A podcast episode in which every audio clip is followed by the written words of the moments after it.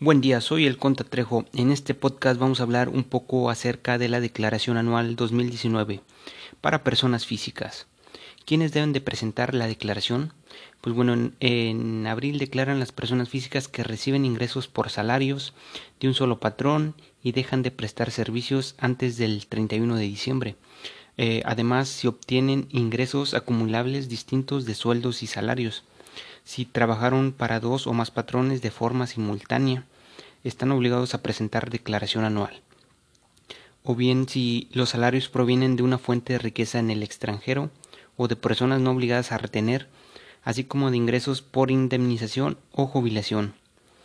Eh, también están obligados si están en el régimen de servicios profesionales, o sea que tengan ingresos por su cuenta y en su caso emiten comprobantes de honorarios. Eh, también las personas que tienen actividades empresariales, incluidos aquellos que eh, están en el régimen de incorporación fiscal y optaron por hacer sus pagos bimestrales aplicando la, el coeficiente de utilidad. También las personas que cobran rentas por algún bien inmueble, departamento, casa o local o comercial.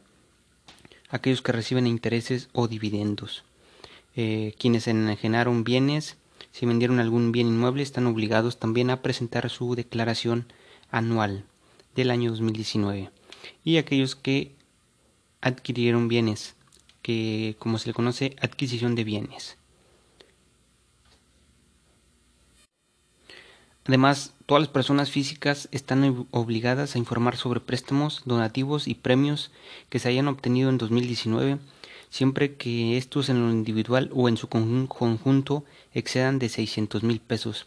Igualmente yo siempre recomiendo si obtuvieron eh, por concepto de estos y no rebasaron los 600 mil pesos, igualmente los declaren que si bien no, no sale algún saldo a, a favor o en contra a pagar, pues igualmente los pueden anexar en la declaración. Algunos eh, uno de los requisitos para presentarla es contar con el RFC, contraseña y la conocida firma electrónica y en su caso si hay un saldo a favor, este, la clave interbancaria y el nombre del banco.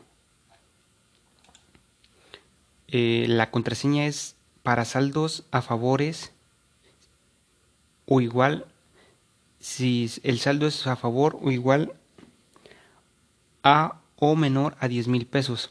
Si el monto es mayor a 10 mil pesos y hasta 150 mil pesos, siempre cuando utilices tu cuenta precargada, se utilizará la contraseña. La firma electrónica es si tu saldo es superior a 10 mil pesos y capturas una cuenta clave nueva o diferente. Además se necesita confirmar la clave precargada en el sistema, verificar que esté a nuestro nombre y en su caso esté activa todavía y señalar la opción de devolución al tiempo de presentar la declaración anual 2019. En algunos casos, la devolución automática no aplicaría si el saldo a favor es superior a 150 mil pesos o también si se obtuvieron en el año 2019 ingresos por bienes o negocios en copropiedad, sociedad conyugal o herencia, o en su caso que el saldo solicitado no corresponda al ejercicio 2019. También si presentes tu declaración con contraseña cuando estás obligado a hacerlo con la firma electrónica. Además, también este es motivo de rechazo si se tienen revocados los certificados de sellos digitales o firmas digitales o te encuentras en la relación de contribuyentes incumplidos y condonados publicado en el portal del SET del SAT eh, de acuerdo al artículo 69b del Código Fiscal de la Federación. En caso de que haya un, si no recibes tu devolución, el saldo declarado no se ha devuelto o total o parcialmente, debes solventar inconsistencias desde tu buzón tributario en el apartado de trámites disponible en el portal del SAT. Se requiere eh, el RFC y la contraseña para el acceso al portal y la firma para que se genere automáticamente la devolución vía formato electrónico de devolución.